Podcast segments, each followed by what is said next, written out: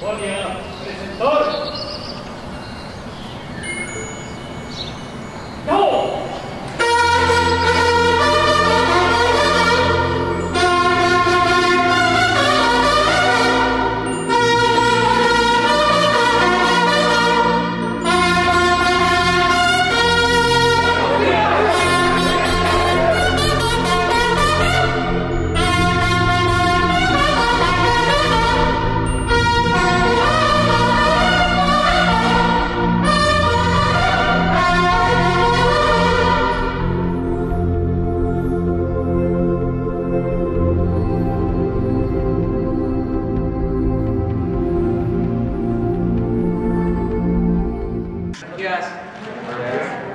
pues el día de hoy vamos a eh, informar al pueblo de México sobre una buena noticia. Se logró la apertura de la frontera norte. Vamos a tener ya normalidad en nuestra frontera norte a partir del día primero de noviembre. Esto lo va a informar el secretario Marcelo Ebrard. Y eh, como complemento, porque esto tiene que ver con los trámites, las gestiones que ha hecho México ante el gobierno de Estados Unidos, muchas reuniones para lograr la apertura de la frontera, eh, pero también la decisión de vacunar en los municipios fronterizos para facilitar el acuerdo. Entonces, eh, Rosa Isela Rodríguez, que estuvo a cargo de esta tarea de la vacunación en toda la franja fronteriza, va a informar y luego eh, vamos a la sección de quién es quién en las mentiras con Elizabeth García Vilchis y después a preguntas y respuestas. Entonces, vamos con Marcelo. Con su permiso, señor presidente buen día. Buen día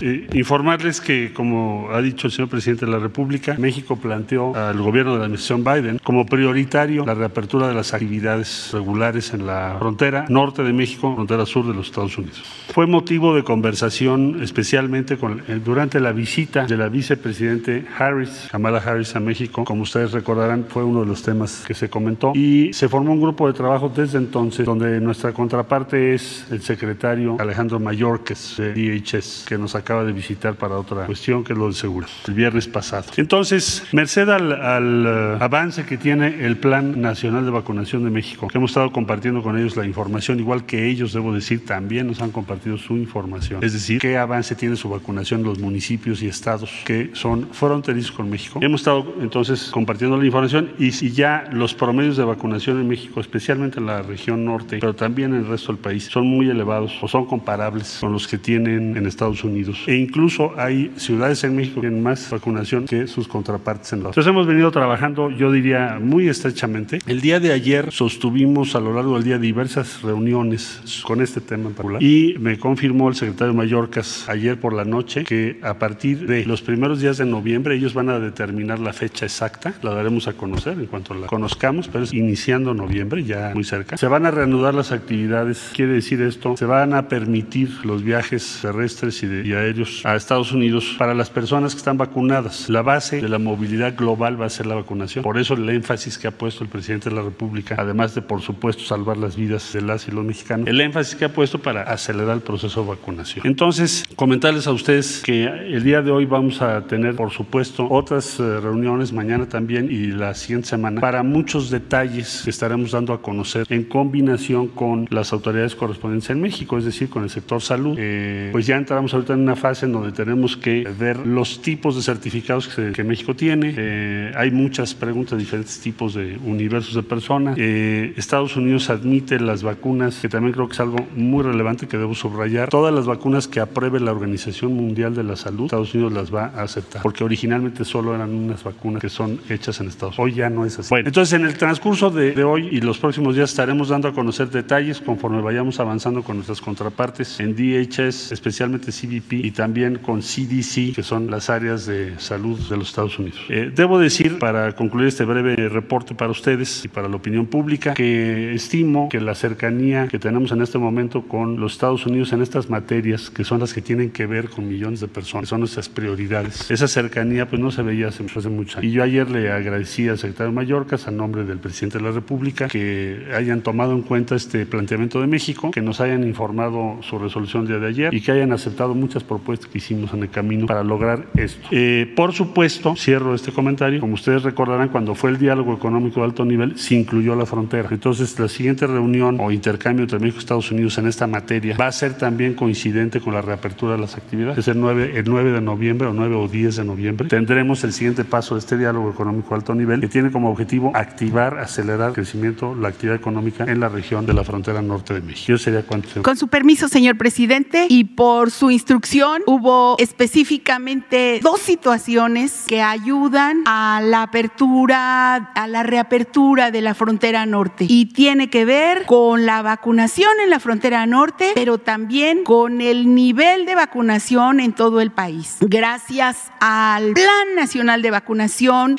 que está encabezado por el presidente de México, el licenciado Andrés Manuel López Obrador, se pudieron hacer estas actividades por su instrucción para terminar la vacunación en todo el país y ya se lleva un nivel muy alto de esta vacunación, sobre todo la primera dosis.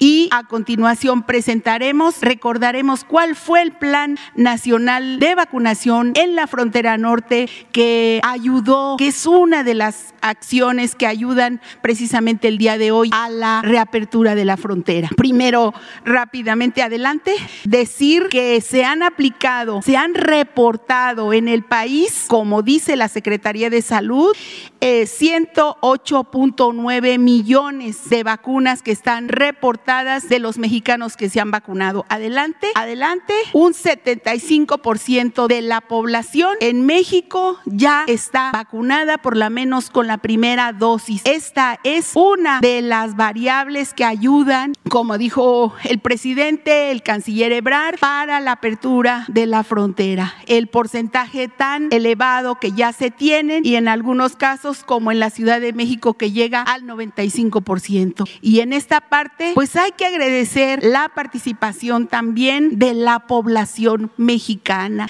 así como la muy buena disposición para el trabajo, para la entrega de todos los trabajadores y voluntarios que han hecho un muy buen trabajo. Adelante. Esto es el número de vacunas que hasta el día de hoy reportaron en gabinete que habían llegado 123.9, casi 124 millones de dosis que han llegado a nuestro país y que algunas el día de hoy, mañana se están aplicando todos los días. Adelante. Y este es, si recordarán, alrededor de estos números de dosis, casi 4 millones por eh, las que se han seguido aplicando en esa zona, que se vacunó totalmente Baja California, todos los municipios y dio un total de 1.247.000 eh, vacunas en todos los municipios de Baja California, los seis municipios que el presidente de México nos instruyó vacunar con la donación de vacunas eh, Janssen y Janssen de Johnson, donados por el gobierno de Estados Unidos, que se vacunó esto, así como una parte de Sonora.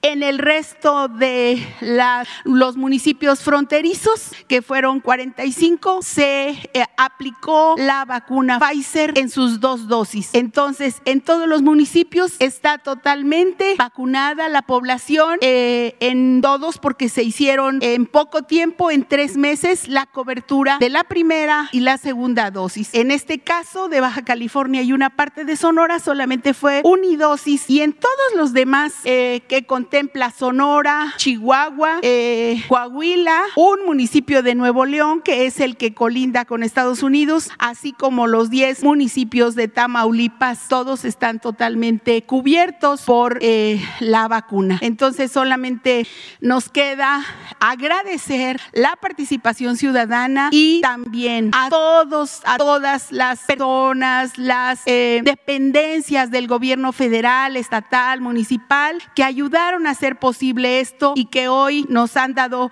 la buena noticia el presidente de México y el canciller Ebrard, que ya hay una reapertura de actividades en la frontera norte. Y pues sí, saludar también al eh, secretario Mallorcas, con el que se ha estado trabajando en diversos temas, pero especialmente en esto que nos ocupa y que nos ayuda a la economía de nuestros países. Buenos días a todas y a todos. Hasta la llegada de la cuarta transformación de la vida pública de México, ningún otro gobierno se había preocupado por informar al pueblo sobre las acciones, decisiones y las acciones que toma. Nunca antes los medios medios de comunicación habían gozado de tanta libertad para informar y criticar. Hasta la en las redes sociales y en medios convencionales se manifiestan intereses económicos y políticos que se disfrazan de información y que en realidad es desinformación o las campañas negras que buscan desprestigiar al gobierno federal para cambiar la percepción de la gente sobre sus acciones y posiciones. Por eso la gente debe adquirir conocimiento y herramientas para distinguir lo que es información verdadera de lo que es una vil mentira. Y así cada quien se forme un criterio con conocimiento desde la posición política, social, económica, cultural de su preferencia. Con la propuesta de reforma eléctrica eh, propuesta por el presidente de la República, se ha desatado una verdadera campaña de desinformación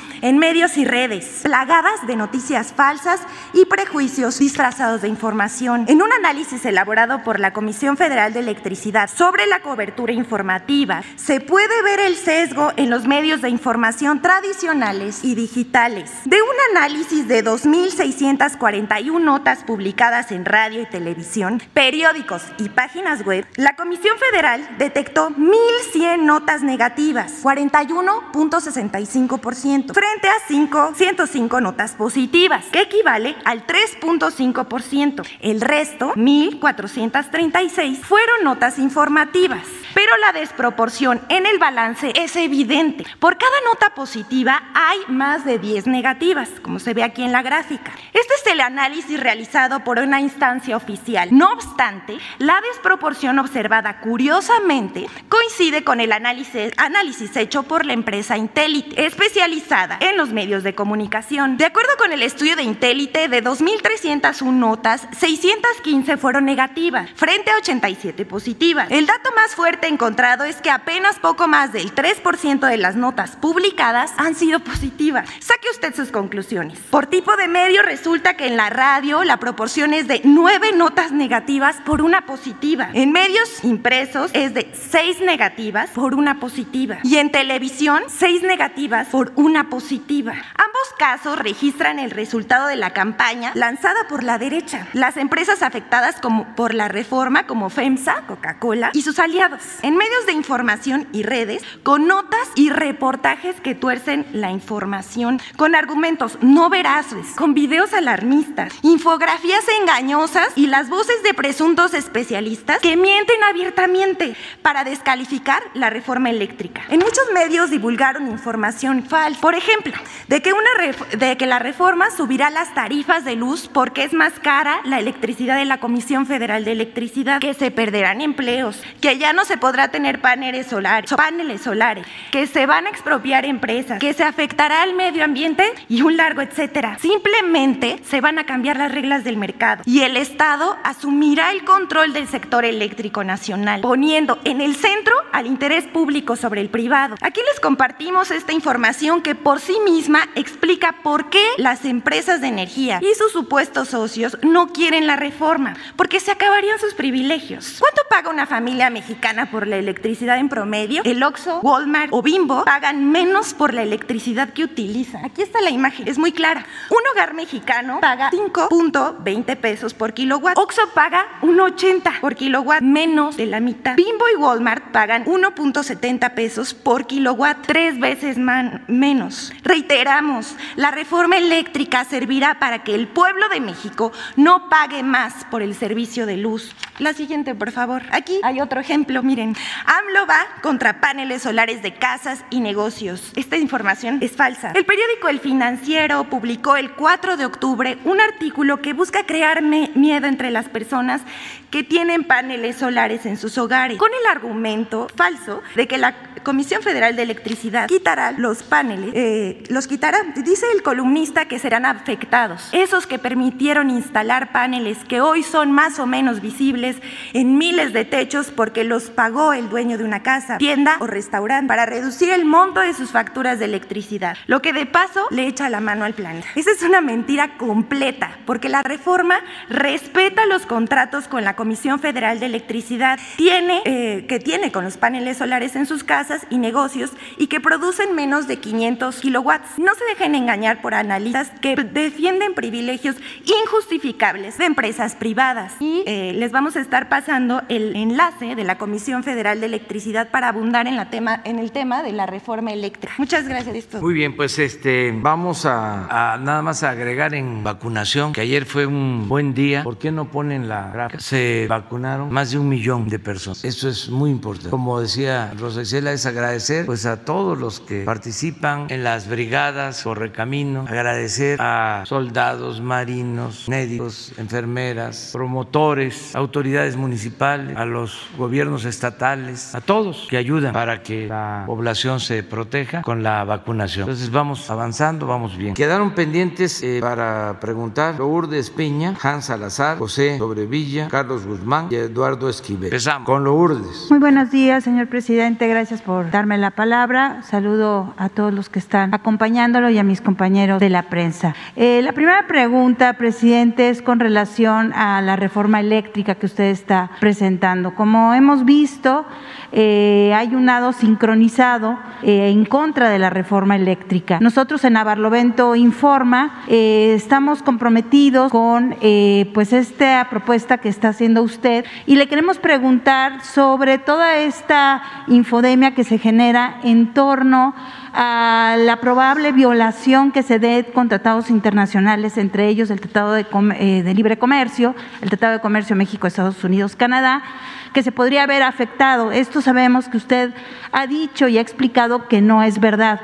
Sin embargo, como hay muchísima información, sobre todo de acción nacional, en torno a esto, nos gustaría que usted lo aclarara en, esta mañanera. Gracias. Y si me permite una segunda pregunta. Sí, em, el tratado no impide el que se evite en México la corrupción. No hay nada que em, tenga que ver con el proteger a empresas para abusar de los usuarios de los eh, consumidores. Lo que prevalece pues es eh, un abuso, es eh, un robo de empresas a toda la población y al erario público. Son condiciones que se crearon cuando el gobierno fue tomado por una banda de malhechores. Tomaron al gobierno y entonces modificaron la constitución, modificaron las leyes para poder saquear con visos de legalidad. Es un acto de corrupción generalizada. Esto que acabamos de ver. ¿Cómo es posible de que Oxxo pague tres veces menos por la luz que lo que paga una familia en México. Pero esto no es un asunto casual, es que los dueños de Oxxo eran los que mandaban en México. Había un presidente, habían diputados, habían senadores, pero había un grupo que dominaba, eran los dueños de México, se creían los dueños de México. Entonces, ese grupo, esa oligarquía, grupo compacto, le llamó Salinas, pues eh, vivía colmado de atenciones y de privilegios, como esto, o no pagaban impuestos y ellos mandaban en el gobierno a costa del sufrimiento de la mayoría de los mexicanos, porque por esa corrupción se produjo la crisis en México. Entonces, la reforma que se está proponiendo es para que se corrija todo eso que se hizo de manera facciosa, es decir, no para el beneficio de los mexicanos, sino de una facción, de un grupo, y el gobierno tiene que representar a todos. Por eso es esta reforma y se va a informar a todos los mexicanos, aún con las campañas estas. Es una vergüenza que los medios de información actúen sin objetividad, que tengan como divisa la mentira, el engaño. ¿Por qué razón? Porque también la mayoría de los dueños de información pertenecen a los que antes dominaban México, son parte de la estructura de dominación, son los jefes arriba, luego los medios de información porque se requieren para manipular, para engañar, para mantener sofismas, mentiras, luego se requieren también a los intelectuales para poder convertir en teoría toda esa retacería de mentiras entonces ahí salen los intelectuales. Esa es eh, la estructura de dominación que existía. ¿Qué tienen que ver los empresarios? Pues eh, ellos no forman parte de esta este, oligarquía. La mayoría de los empresarios padece el que tiene una tienda de abarrotes, paga tres, cuatro veces más que lo que paga el OXO, el pequeño empresario, el mediano empresario, la mayoría. Pero los jefes hablan en nombre de todos los empresarios y nosotros no estamos en contra de los empresarios, al contrario Imagínense si este, no hacemos nada. ¿Qué nos esperaría si nos quedamos con los brazos cruzados? La quiebra de la Comisión Federal de Electricidad. Y se apoderan por completo del mercado de la electricidad los de Iberdrola. ¿Por qué los medios de información de México no informan de lo que está pasando en España con Iberdrola, que es la que tiene el monopolio de la distribución de la energía eléctrica? ¿Cómo han elevado los costos? ¿Y a quién afectan? A todos, no solo al consumidor doméstico, a las pequeñas, medianas empresas. ¿Cómo se va a desarrollar un país si la energía eléctrica es cara? Cómo se desarrollan las industrias. Por ejemplo, la industria del acero, que tiene una gran oportunidad ahora por el Tratado de Libre Comercio. Si los costos de energía eléctrica están por los cielos, ¿cómo competimos? Y para la industria del acero es fundamental el contar con consumo de energía eléctrica. ¿Cómo se industrializa el país? Entonces, la reforma eléctrica no contraviene el tratado, al contrario, es para que México tenga todavía más ventajas comparativas, para que lleguen más inversiones y que podamos mantener el compromiso con los usuarios de no aumentar el precio de la luz, porque esto además no es nuevo, no es que este, apenas empieza el proceso de privatización, esto lo comenzaron desde hace 30 años. Con Salinas. Con Salinas, con las reformas a leyes secundarias, violando la Constitución. ¿Dónde están los constitucionalistas? ¿Dónde están los abogados? Todos silenciados, alineados, sometidos. Se violó la Constitución porque se reformó una ley secundaria para entregar concesiones que impedía la Constitución, entregar concesiones a particular, desde Salinas. Pero, ¿por qué no se analiza? Y un día vamos a hacer eh, aquí la comparación de los precios de la energía eléctrica. Desde que empezó la política privatizadora, ya lleva dos, tres décadas, contratos entregados a 20, a 30, a 40 años, como lo de los ferrocarriles, contratos a 40 años. Los puertos los entregó Salinas. Bueno, una concesión en Veracruz de 100 años, un siglo. Entonces, eso no tiene nada que ver con el libre mercado, no tiene que, nada que ver con una relación de competencia que debe de existir. Estamos hablando de un vil saqueo, ya lo dijimos, que se vayan a robar a otras. Pero desde luego los conservadores, unos por intereses, porque estas empresas les dan trabajo a sus despachos, estas empresas contratan a esos políticos entreguistas, ya hemos hablado de cómo se llevó Iberdrola a trabajar a Felipe Calderón, cómo la empresa que se quedó con los ferrocarriles nacionales se llevó a Cedillo a trabajar como asesor, Cedillo que había entregado los ferrocarriles, se convirtió, terminando su gobierno, en empleado de la empresa extranjera. Y lo de Iberdrola, lo mismo. Acaban de nombrar en España a un dirigente del PSOE, del Partido Socialista, vicepresidente de Iberdrola. Allá se acostumbra a eso. Por eso ha crecido tanto el conservadurismo y cada vez hay más atraso. O sea, lo digo con todo respeto. No es eh, el pueblo español, son las autoridades, porque son empleados de un partido o de otro de las grandes empresas. Terminan los presidentes y a trabajar de asesores por billullos, por euros, sean de un partido o de otro. Nosotros ya reformamos la legislación para que los que trabajamos al servicio del pueblo en el gobierno no podamos irnos a trabajar a una empresa privada. Imagínense si no hay conflicto de intereses. Entonces, para eso es la reforma, decirle a la gente que tengan confianza, es para salvar a la Comisión Federal de Electricidad y para que no se padezca de apagones, de tarifas altas, para que se proteja la economía popular. Son dos cosas. Estas empresas no tienen dimensión social. No les importa la economía del pueblo. Ellos, los dueños, piensan que el que nace pobre tiene que morir pobre. Su Dios es el dinero. Su propósito es el lucro. Nosotros queremos mantener a la Comisión Federal de Electricidad porque es una empresa pública, sin fines de lucro. Una empresa de los mexicanos. Lo mismo Pemex. Pero engañaron durante mucho tiempo de que lo mejor era privatizar. Y busquen en el diccionario qué es privatizar. Es convertir lo público, lo que es de todos, en privado. Y aquí es hasta ofensivo porque ni siquiera son empresas mexicanas, son empresas extranjeras. Es como una nueva conquista para saquearnos. Pues eso lo permite el conservadurismo, porque ellos son alcahuetes, cómplices, corruptos. Nosotros no. Y no le hace que sigan las campañas. Afortunadamente, por eso estamos tranquilos. El pueblo de México es un pueblo muy consciente. Ya no se puede engañar, ya no funciona. Ya saben que pues el Reforma tiene que actuar así porque protege a Salinas y fue partidario, impulsor de que se conformara este grupo grupo compacto con la entrega de los bienes de la nación a los allegados de Salinas. Así se conformó este grupo que siguió mandando y por eso nosotros siempre dijimos, son lo mismo los partidos, no lo puedo repetir. Al final este, el tiempo nos dio la razón y ahora ya están así, punto, unidos, ya fuera máscaras. Presidente. Y al servicio de, de los potentados. Imagínense una foto. Este, el señor Claudio X González, hijo del patriarca, del principal representante de los eh, potentados, que fue asesor de Salinas. Y su socio.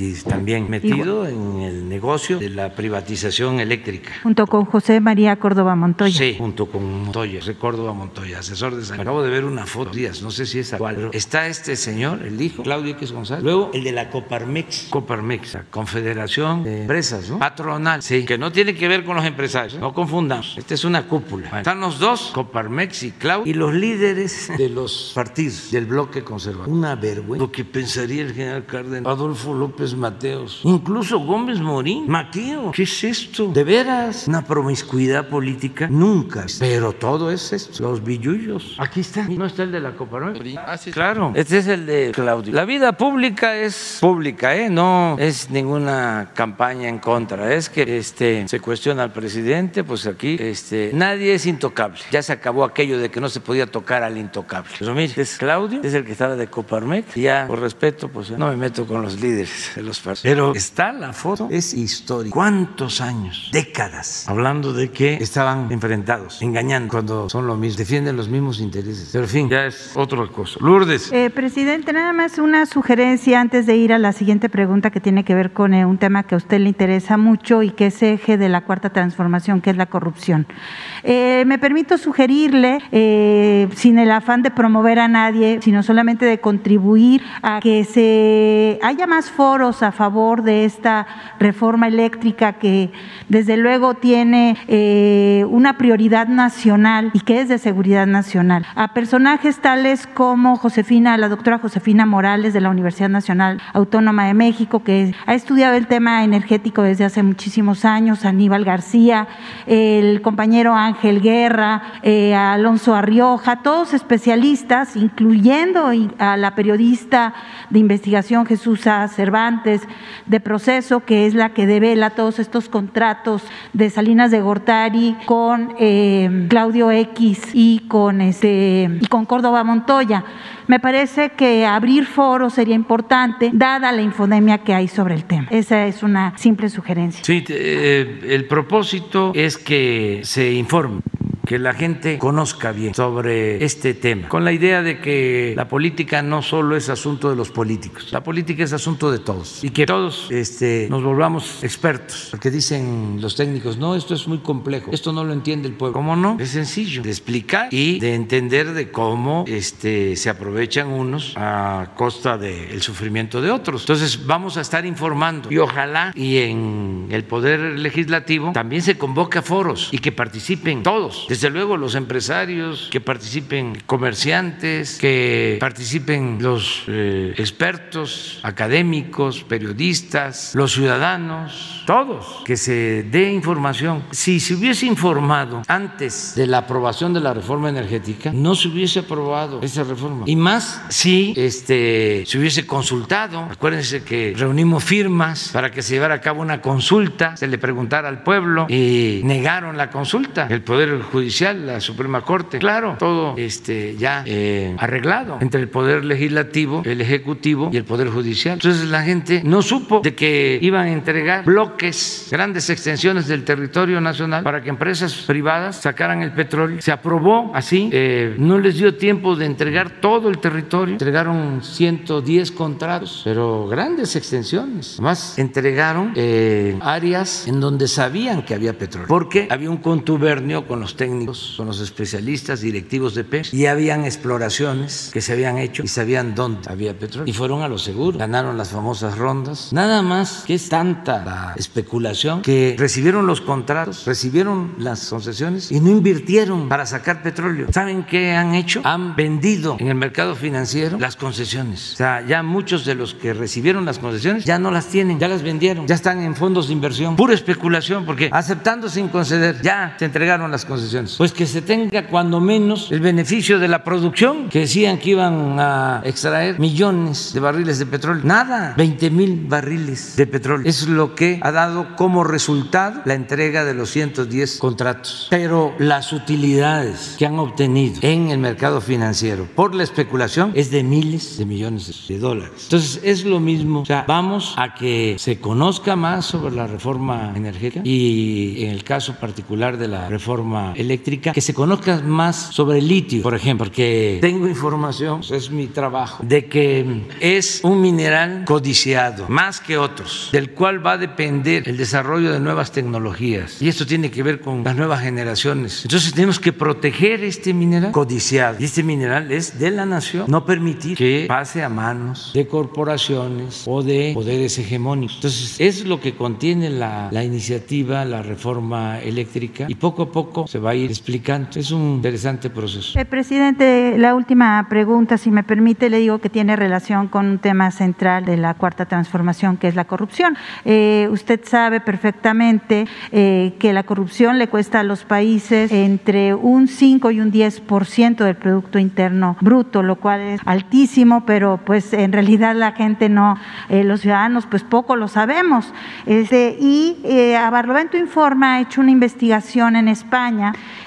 eh, con relación a la embajada. Y eh, bueno, pues a finales del gobierno de Enrique Peña Nieto, Luis Videgaray privatizó un espacio con inmunidad diplomática y, este, y le dio el cargo a Jimena Caraza, cuñada de Claudio X González. Y eh, está como directora de la casa de este Instituto de la Cultura allá en Madrid. Y esta señora también ha dirigido en España dos instituciones que usted desapareció, el Consejo de Promoción Turística de México y ProMéxico. Durante todo el periodo neoliberal ha sido funcionaria de la embajada y la prensa registra innumerables casos de corrupción eh, que la acusan. Además, tiene un sueldo de 570 mil pesos que cobra como directora y un bono por 50 mil como consejera eh, de Ralia. Eh, la pregunta es, ¿por qué no se ha incorporado a esta institución, a la embajada y opera como una embajada paralela allá en España? Porque sigue este elefante de corrupción, presidente. Gracias. Sí, se están viendo todas estas eh, anomalías porque son asociaciones. Hay una parte que tiene que ver con empresas españolas, con el gobierno español y otra parte que tiene que ver con el gobierno de México, lo de la Casa de España, México. A eso te refieres, ¿verdad? Sí. fue eh, remodelada por un privado y eh, que fue Díaz Morodo y se les concesionó. Ahí hay un restaurante, le quiero decir, donde opera el hermano de Enrique Ochoa, que fue, por cierto, director de la Comisión Federal de Electricidad.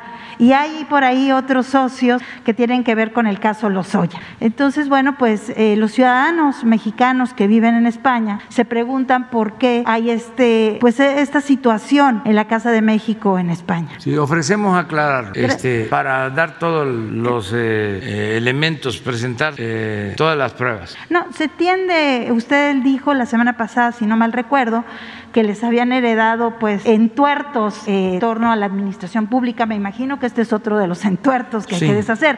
Sin embargo, bueno, pues a los mexicanos allá en España pues les llama la atención, ¿no? Sí, pero vamos a verlo y vamos a informar. Y si es irregular, eh, se va a corregir. O sea, si eh, es una asociación y le cuesta al pueblo de México y es un subsidio a particulares, eso no se puede permitir. Y hay un dato, presidente. Eh, esta señora Caraz le cobra a los estados, a los gobiernos de los estados como Puebla, para ir a hacer exposiciones allá. Eh, está el, el caso, como le digo, del estado de Puebla que le cobraron más de un millón y medio de pesos por ir a exponer sus artesanías, sus productos turísticos. Y pues eso debería de ser totalmente gratuito porque de lo que se trata pues es fomentar justamente el- la, la cultura mexicana en el extranjero. Sí, vamos a informar, pero también eh, los gobernantes de los estados y también las dependencias federales, ¿cómo se va a ir a hacer una exposición en una eh, asociación privada o semipública pagando si existe la embajada. Pero el comodato eh, se la dio el gobierno de Madrid al gobierno mexicano. Ese es el asunto, ¿no? Sí, sí, eso es lo que vamos a ver en qué condiciones está la Casa de España en México. Yo ofrezco que vamos a revisar. Porque además usted, eh, cuando fue jefe de gobierno, bueno, pues hizo toda una eh, movilización justamente para que España tuviera la Casa de España en México. aquí está. Aquí cerca. está, cerca, sí. Y bueno, pues fue en reciprocidad y creo que es en realidad para los mexicanos, ¿no? Sí. Gracias, presidente. Buenos, buenos días. Muy bien. Hans. Buenos días, presidente Hans Salazar de Noticiero en Redes. Eh, preguntarle eh, sobre el programa de mejoramiento urbano. Es un programa que lleva la SEDATU, la Secretaría de Desarrollo Urbano, a través del secretario Meyer. Y eh, he estado revisando algunos eh, datos. Lleva, de hecho, 15 premios nacionales e internacionales en su arquitectura. Son espacios que son integradores comunitarios, a diferencia de los que se habían eh, hecho en otros gobiernos, donde pues terminaban siendo elefantes blancos. Aquí eh, se ha procurado, usted mismo ha hecho giras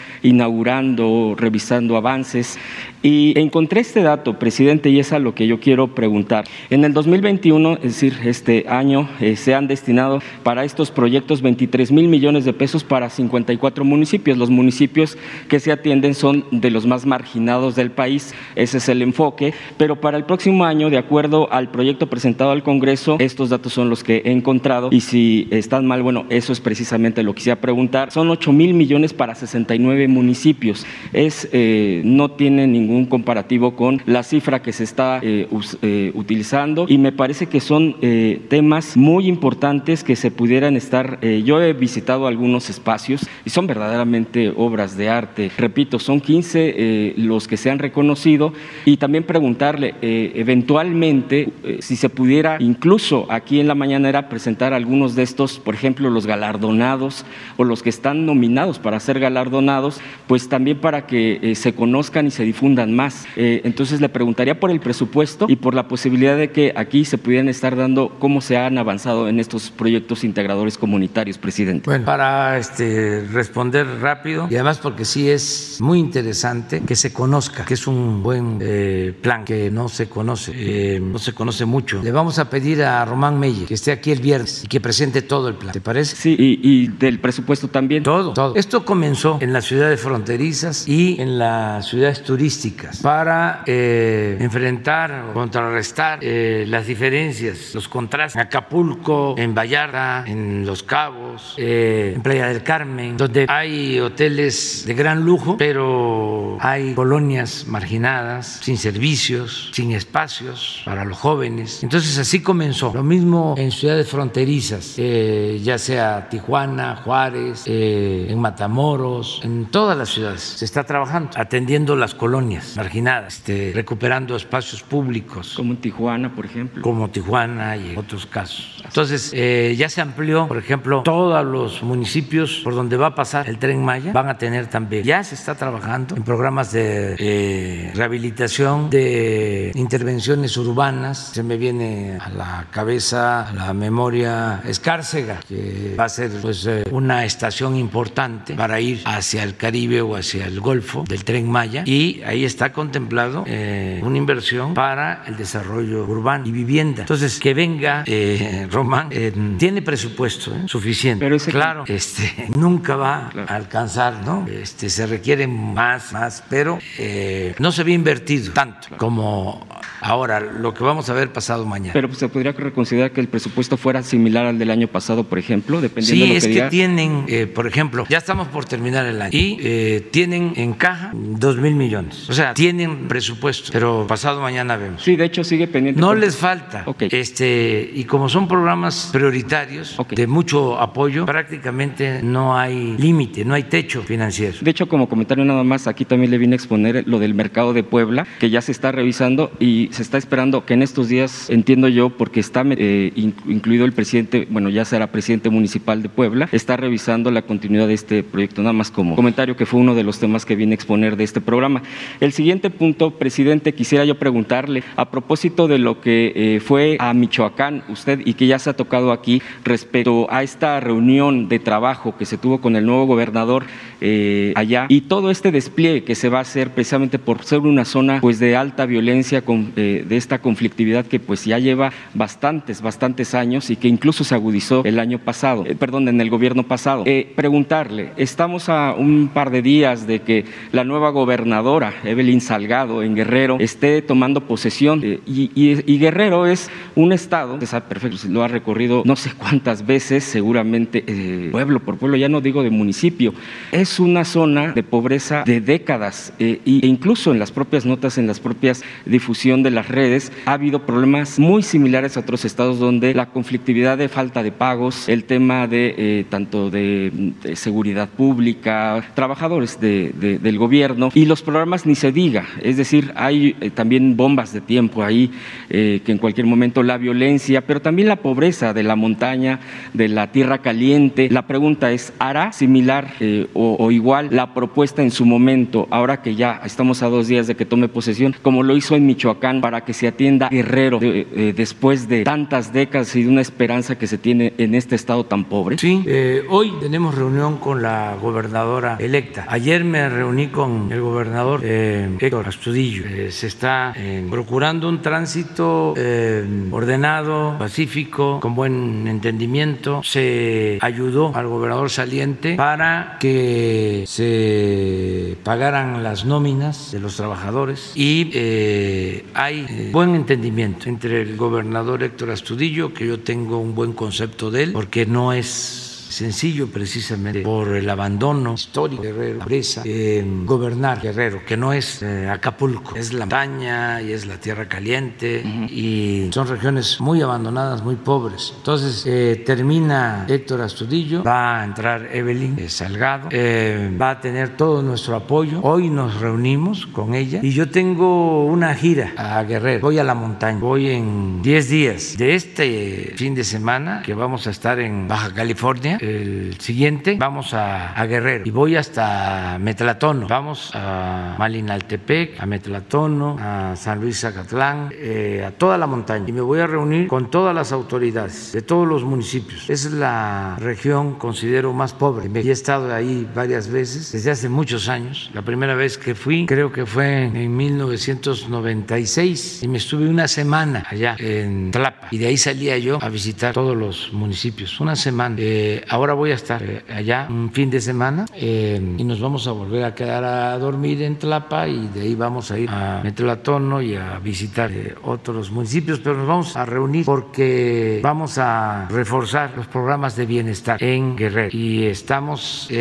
dándole todo el apoyo a la gobernadora electa. tenemos que continuar garantizando la paz, la tranquilidad. Se avanzó, había muchísima violencia, muchos homicidios, sobre todo en Acapulco eh, se redujo la incidencia delictiva en el caso particular de homicidios. Eh, hay zonas donde tenemos que dar atención especial. Eh, nos preocupa y nos ocupa Iguala, de nuevo.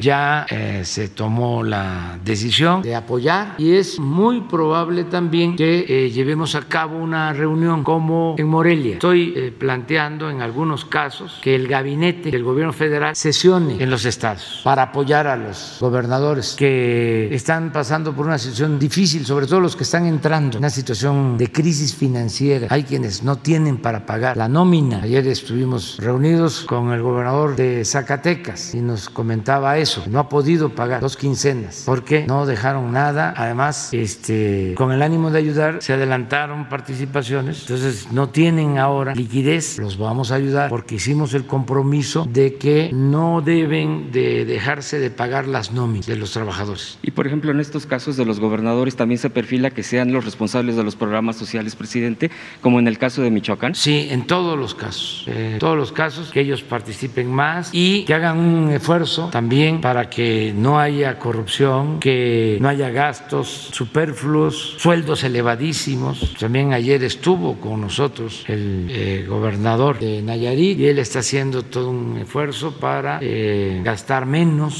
en el aparato burocrático y nosotros vamos a ayudar, pero que no haya desvíos de fondos, porque lo nuestro, la ayuda es adicional. nosotros entregamos puntualmente lo que les corresponde y esto es de ahorros del gobierno federal. Les estamos ayudando, porque aquí en lo que es el gobierno federal eh, no hay corrupción y hay austeridad. Yo estaba viendo, ojalá y pueda este, Victoria Rodríguez enviarte el informe sobre el ejercicio del gasto, sobre todo en presidencia. Cuando llegamos nosotros, ese año 2018, presidencia ejerció 3.600 millones. Ahora eh, llevamos ejercido, ya va a terminar el año, 400 millones. Cuando mucho van a ser 600. 3.000 millones menos. De 3.600 a 600. Y no somos más, pero tampoco somos menos. o sea, funciona la conducción del gobierno. Con menos dinero. Presidente, si los nuevos gobernadores le pidieran asesoría con su equipo para cómo llegar a esas austeridades de acuerdo a su experiencia, ¿les brindaría esa ayuda de asesoramiento? Lo estamos haciendo. Les estamos recomendando, primero, que atiendan lo de sus finanzas, que las limpien, que hay un saneamiento de las finanzas, este, que ajusten sus estructuras, que reduzcan los sueldos. Es que hay sueldos en los estados de 300 mil pesos mensuales, mucho aparato burocrático, mucho gasto este, superfluo. Entonces, es Juárez, si ahí está la fórmula. No puede haber gobierno rico con pueblo pobre. La justa medianía, lo que decía el presidente Juárez, austeridad republicana. Entonces, ahí hay ahorros. Hay gobiernos estatales que destinaban hasta 500 millones de pesos a publicidad. Pues, ¿cómo no va a haber déficit? 500 millones en publicidad es mucho. Entonces, eh, lo que estamos planteando es nómina, que es sagrada, que sería pecado social no pagarla a los trabajadores. Además, es un derecho constitucional. No eh, se puede retener el salario de los trabajadores. Presidente. Entonces, ayer también nos decían, hay pensiones de trabajadores de 150 mil pesos al mes. ¿Cómo es eso? Ya parecen a los del Banco de México que van ahí a trabajar y salen con unas pensiones elevadísimas. Entonces, eh, que haya austeridad y que eh, nosotros ayudemos con los programas de bienestar, con obras, este, caminos, el caso del bacheo, aunque es un asunto estatal y municipal. Y esto lo digo porque eh, ayudamos en Hermosillo y ahora ya el presidente de Hermosillo que está entrando dice necesito 6 mil millones para el bacheo de Hermosillo. Casi, casi está como para que yo le mande a decir, ¿y de qué quieres tu nieve? Si eso es un asunto del gobierno municipal, ¿cómo el gobierno federal se va a ocupar del bacheo? Dimos un apoyo porque era mucha la demanda, ¿no? Pero es obligación del Estado y del gobierno municipal. Pero además, 6 mil millones, pues solo que este, tenga pensado eh, poner concreto a todas las calles. Y eso manejando el dinero con honestidad le podría alcanzar para todo. Pero eso es un asunto que tiene que ver con gobiernos locales. ¿Qué vamos a hacer? Les adelanto, este, si me da tiempo. El fin de semana voy a firmar un acuerdo para regularizar los carros que eh, ya están en México, carros irregulares, se van a regularizar porque se usan a veces para meter ilícitos y no hay un registro. Entonces los vamos a regularizar todos. Se va a dar un permiso, se les va a reconocer la posesión del vehículo, van a pagar una cantidad no excesiva, justa, porque también hay mucha gente que utiliza esos carros porque no tiene para comprar un carro de agencia y con esos carros llevan a sus hijos a la escuela y llevan a cabo sus actividades. Entonces vamos a hacer un registro, eh, una inscripción de todos esos carros, eh, van a pagar eh, un derecho, una contribución, va a ser una aportación y ese recurso se le va a dejar a los estados para que lo utilicen precisamente en mejorar las calles. Ahora sí que va a estar etiquetado para que no haya baches, todo lo que se obtenga. Vamos a empezar con los siete estados fronterizos y después vamos a ir viendo otros mecanismos para el resto de los estados. Muy bien, presidente. Por último, en torno a la reforma eléctrica, fíjense que el Instituto Nacional de Electricidad y Energías Limpias, eh, con la reforma energética que implementó el gobierno anterior, Peña Nieto, este instituto quedó sin proyectos. Derivado a esta situación, se dejó de pagar a jubilados, corrieron a investigadores sin liquidaciones y a quienes ya cumplieron 35 años de trabajo no se les ha podido ni dar eh, ni la jubilación ni la o, alguna liquidación. Es un instituto precisamente dedicado a la solución de necesidades del sector eléctrico y energético. Digo, aquí hay una contradicción de acuerdo a lo que eh, se oponen a la reforma eléctrica cuando ellos desahuciaron este tipo de institutos, por ejemplo, el de eh, este de electricidad y energías limpias, ellos que han estado afirmando que las energías limpias es lo de hoy, pero dejaron esto eh, eh, prácticamente con esta reforma, con este tipo de problemáticas que continúa. La pregunta, presidente, es si en esta reforma eléctrica usted está considerando reforzar ayudar, rescatar prácticamente, digo, no porque no eh, esté condenado a la extinción en cuestión eh, de algún documento, pero sí en los hechos hay una problemática mayor, incluso ya se, eh, han manifestado estas personas, estos todavía trabajadores o bien jubilados y hasta investigadores que, bueno, pues dicen, nosotros queremos participar de nuestro trabajo que nos corresponde para poder estar aportando precisamente a esta nueva propuesta a partir de la, la iniciativa de la reforma constitucional. y la pregunta es, ¿apoyaría precisamente para que esto se rescatara, presidente? Sí, estamos ayudando a los eh, trabajadores que fueron despedidos en el gobierno de Calderón, a los electricistas. Este, Jesús tiene esa encomienda. Eh, ellos hicieron algunos acuerdos con el gobierno anterior que estamos respetando y con opiniones en contra. Por ejemplo, la operación de la presa de Necax, este, que eh, se considera de que no fue lo mejor, que era una empresa pública, se entregó como una especie de indemnización a los trabajadores, hicieron una sociedad con empresas extranjeras. Hay en el sector energético, en el gobierno, dos opiniones. Una de que se debía de recoger eso y otra de que se le deja a los trabajadores. Yo he planteado que se queden las cosas como están, porque es como una indemnización al daño que se ocasiona Luego está lo de las jubilaciones, eso lo estamos viendo también. Este, vamos a atenderlos a medida de nuestras posibilidades. Y esto que estás planteando, pues también vamos a ver qué puede ofrecer la Comisión Federal de Electricidad. Sí, con Jesús, que le he pedido que él nos ayude este, viendo esto. Y decirle a los trabajadores que este, independientemente de la organización a la que pertenece, porque tienen tendencias, vamos a decir, o grupos distintos, nosotros pensamos en ayudar a los trabajadores en lo que podamos. Muy bien, José sobre Buenos días a todos. Gracias, presidente, por hacer partícipe a noreste.net de este diálogo.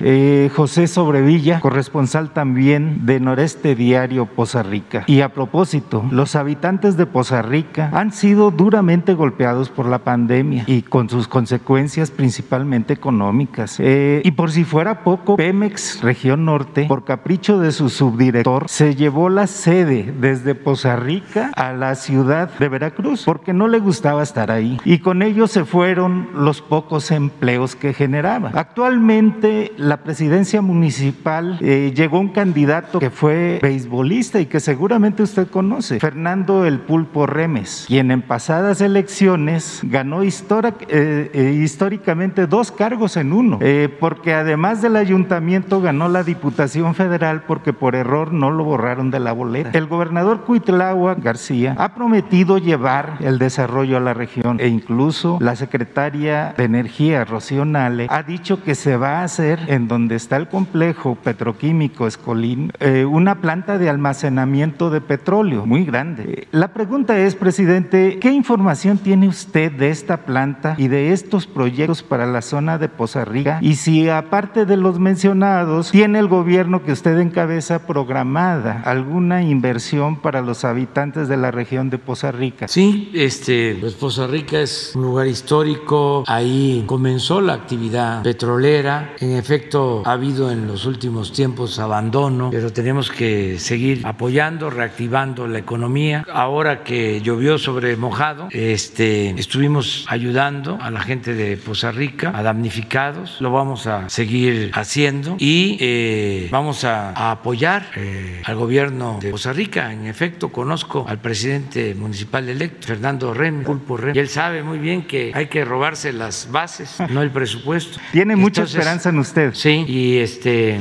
y vamos a apoyarlo y sí tenemos que ver qué eh, actividades de petróleo se reactivan porque los yacimientos de toda esa región fueron sobreexplotados, lo que era la faja de oro eh, y ahora pues eh, se saca petróleo pero con balancines, este hay que perforar posiblemente a más profundidad de la que se perforó en otros tiempos, pero son este, planes hacia adelante. Pero sí vamos a ayudar a Poza Rica, no vamos a dejarnos. Este, estoy muy consciente de eso. Eh, acabo de estar por allá hace relativamente poco. Fuimos a ver para que se termine la supercarretera de Poza Rica hasta Veracruz, que estaba interrumpida dos kilómetros por un conflicto desde hace mucho tiempo Ya se reiniciaron los trabajos, esto va a ayudar y eh, se están aplicando programas de bienestar en Costa Rica, en toda la región, el programa Sembrando Vida y otros programas. Y sí vamos a estar apoyando al gobernador este, Cuitláhuac y no los vamos a dejar solos.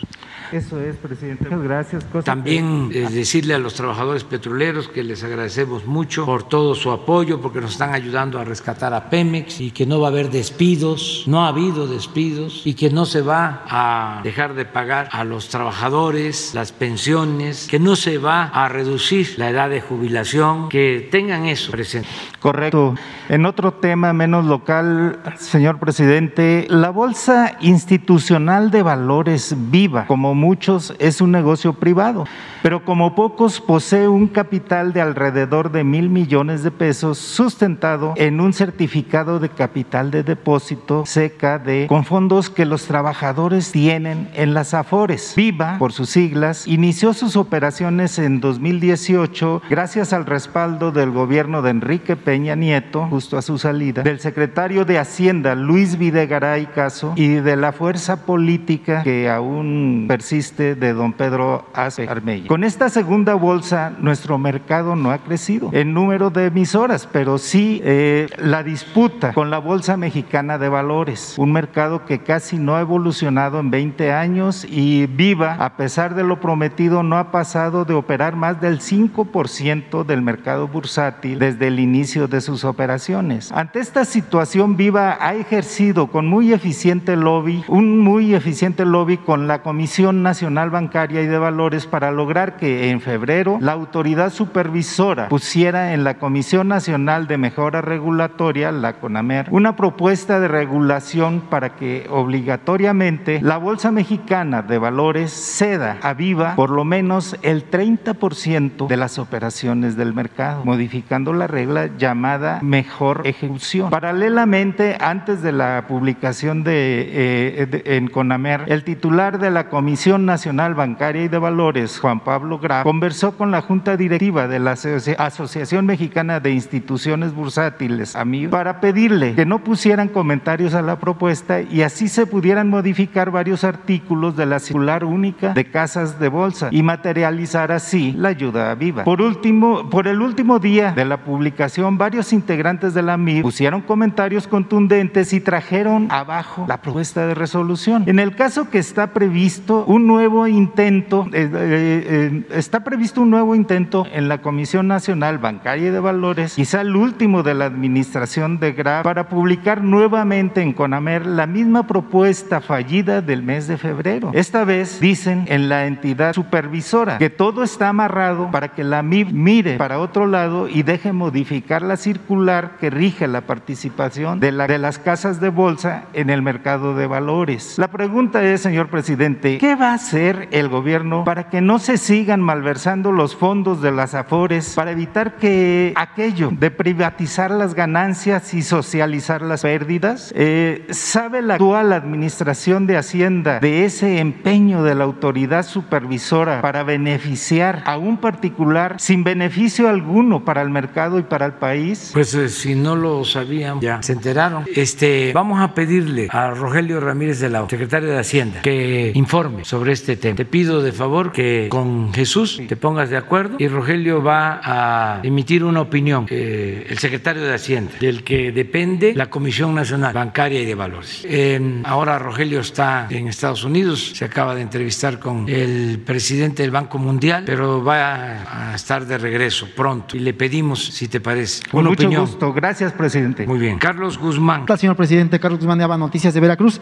Eh, quería preguntarle al canciller sobre el tema de los certificados, pero en Twitter hay una reacción, eh, más bien eh, denuncia, de que hay un enfrentamiento entre eh, marinos y lo que es empleados de Icaflor ahí en Dos Bocas. No sé si tengan alguna información. No, no hay, digo, no hay nada este, grave en cuanto a confrontación, dices. Sí, sí, incluso en la cuenta de Tabasco hoy este, hay algunas imágenes ya eh, respecto del tema, aprovechando aprovechando que está aquí la, la secretaria de ¿No Seguridad. será de un movimiento de trabajadores? Exactamente. Sí, es eh, un paro eh, momentáneo, transitorio, espero, porque se están eh, disputando la titularidad del contrato. Es un asunto entre sindicatos. O sea, la empresa ICA tiene trabajadores de un sindicato y hay otro sindicato que le está este, compitiendo a el sindicato que tiene el acuerdo con ICA. Y por eso ayer hubo un paro parcial. Estamos hablando nada más de la empresa ICA. En Dos Bocas están trabajando 25 mil obreros. Es muchísima gente. Y se va a buscar que haya un acuerdo. Pero son este, asuntos que tienen que ver con los líderes. Saben que a mí no me gusta andarme por las ramas. ¿eh? No, y lo sabe todo, hay que ser. Sí, que se están peleando por el contrato, pero es un asunto de líderes. Nada más no voy a mencionar aquí cómo se llaman los sindicatos, porque no tiene caso. Pero ellos ya saben, o sea, si no se están enterando que ya estoy informado y que se porten bien, porque no es que se esté pagando este, mal a los trabajadores. Tienen todas sus prestaciones, tienen sus sueldos justos. El problema es que se pelean los sindicatos, los líderes, Entre ellos. para tener el control. Esto eh, antes estaba muy generalizado. No se podía hacer ni un camino porque un sindicato de transportistas era el que ponía las condiciones de cuánto vas a pagar eh, por el material y cuánto me vas a pagar por el transporte. Si no, no trabaja. Así era, ya no. Entonces, pero sí hay eso, los bocas. Eso fue ayer. No, incluso ahorita en, en Tabasco, hoy que es en la página que me estoy basando, hay un. Hay, Ah, entró la policía a dos bocas. Sí, pero es eso, básicamente. Ojalá y todo se resuelva de manera pacífica y con diálogo. Y que los dirigentes ayuden, que pongan orden. ahí. La, la segunda tiene que ver, bueno, usted efectuó una gira por eh, lo que es Veracruz. Le habíamos comentado de un proyecto que tiene por ahí el gobernador, que es el tren ligero de Jalapa. Eh, usted comentaba que se tiene que hacer, si es que se hace, antes de que termine su administración. Es preguntarle si finalmente los jalapeños pueden ilusionarse con ese tren. ¿Qué le dijo el gobernador en esta última gira que tuvo? O si definitivamente no va a haber tren ligero en Jalapa. Vamos a esperar, vamos a esperar. Es que no queremos iniciar nada que no se vaya a terminar, es decir, que dejemos inconcluso. Entonces, no tenemos el proyecto ejecutivo, nos va a llevar un tiempo. Estamos viendo esto con Cuitlagua para ver si, este, si podemos este, tener el proyecto y que podamos este, terminar eh, de hacer el tren. Ya finalmente, si me permite, eh, bueno, está aquí Rosicela, que fue secretaria de Gobierno de la Ciudad de México. Usted fue jefe de gobierno en la Ciudad de México. Eh, hace unos días la jefa de gobierno, Claudia Sheinbaum, anunció que se cancelaba lo que es el- la construcción del eh, segundo piso en el caso de Calzada Zaragoza. Se lo traigo al cuento porque incluso ayer hubo una denuncia de inseguridad en Ecatepec. Seguramente usted desde muy chico, desde que estudiaba la prepa, se acuerda de, de compañeros que le decían que los, los municipios conurbados tienen mucho el problema de la relación con el caso del Estado de México, pero no es nada más eh, prioridad de lo que es Ecatepec, sino es en todas las zonas conurbadas que se han construido. Ver si en su proyecto de gobierno, en su plan eh, de gobierno, contempló el que las zonas metropolitanas puedan tener una sola autoridad. Nos estamos refiriendo en el caso de Ciudad de México, que pueda tener, eh, digamos, la policía que se tiene en Ciudad de México por el tema de seguridad, que pueda estar en Ecatepec, que pueda, los municipios puedan pertenecer a la Ciudad de México en este caso, pero igual Guadalajara, igual Monterrey, Tijuana, la comarca que usted fue al- a, a lo que es el agua saludable para la laguna, que son proyectos metropolitanos y que finalmente se puede hacer lo que en la década de los 80 mucha gente deseaba que Nezahualcóyotl perteneciera en el caso a la Ciudad de México o al, o al DF. Si es que se contempla alguna posibilidad, también eso ayudaría mucho al nivel de vida de muchas personas, entre ellos Ecatepec, que es el municipio más urbanizado de América Latina, si no mal recuerdo, señor presidente. Sí, en Ecatepec estamos trabajando. Los programas a los que hizo referencia eh, Hans de desarrollo urbano se están aplicando en Ecatepec y en otros municipios eh, del Estado de México, de eh, la zona metropolitana de la Ciudad de México. Eh, y también este, se está eh, llevando a cabo un trabajo coordinado con las autoridades de la ciudad y las autoridades del Estado de México. Lo que eh, va a ayudar mucho es eh, el que termine de consolidarse la Guardia Nacional, porque esa es una corporación para garantizar la seguridad pública más allá de las fronteras de los estados. Entonces,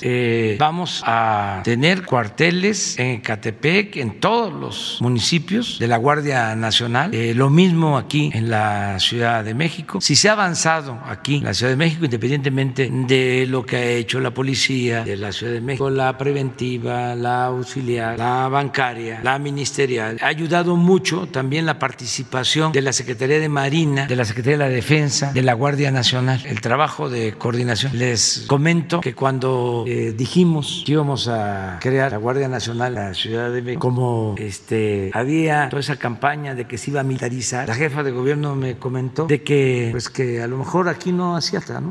Respetamos y les dijimos está bien. Pero luego cambió de opinión porque es de sabios, de sabia cambiar de opinión. y luego que siempre sí, la Guardia Nacional y la Secretaría de la Defensa y Marina, estamos todos coordinados aquí y en la ciudad, ayer lo decía yo, se ha reducido considerablemente la incidencia delictiva para los capitales. No así en el caso del Estado de o sea, tenemos eh, ese pendiente, pero eh, estamos seguros que vamos a avanzar más.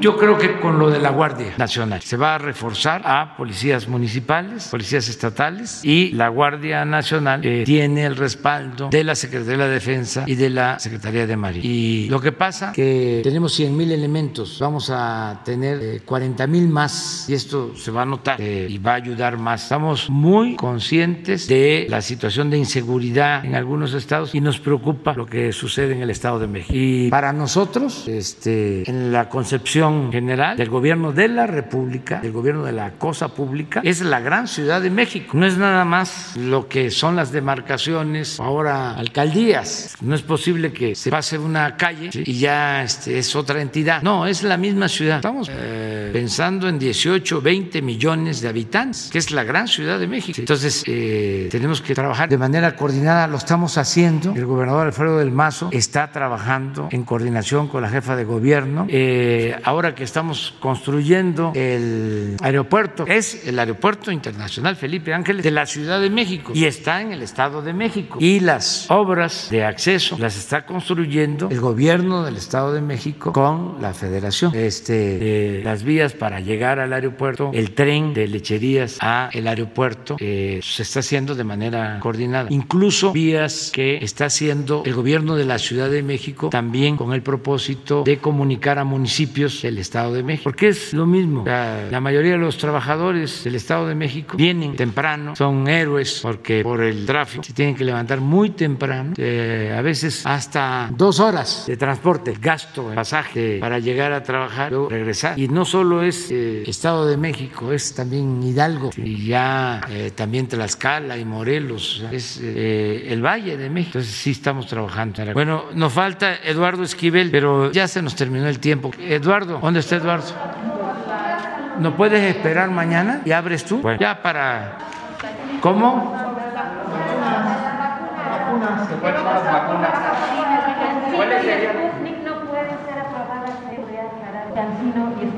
Ah, eh, ya lo explicó aquí, Marcelo. Este, todas las vacunas autorizadas por la Organización Mundial de la Salud, las que están autorizadas. Y nosotros, lo acabamos de acordar, vamos a pedirle a la Organización Mundial de la Salud que termine de dar los certificados a las farmacéuticas de todo el mundo que han entregado vacunas, que han demostrado su eficacia y que no han generado ningún problema de salud. Que ya la Organización Mundial de la Salud se apure porque lleva ya mucho tiempo en el trámite y hay vacunas que todavía no tienen autorización de la Organización Mundial de la Salud y que se han aplicado y que han salvado vidas. Y lo más importante, que no hay reporte en el mundo de que hayan causado daño. La Organización Mundial de la Salud tiene que actuar con rectitud, sin tendencias políticas o ideológicas, con apego a la ciencia. Entonces ya este, queremos que este, resuelvan sobre la certificación de todas las vacunas y lo que consideramos de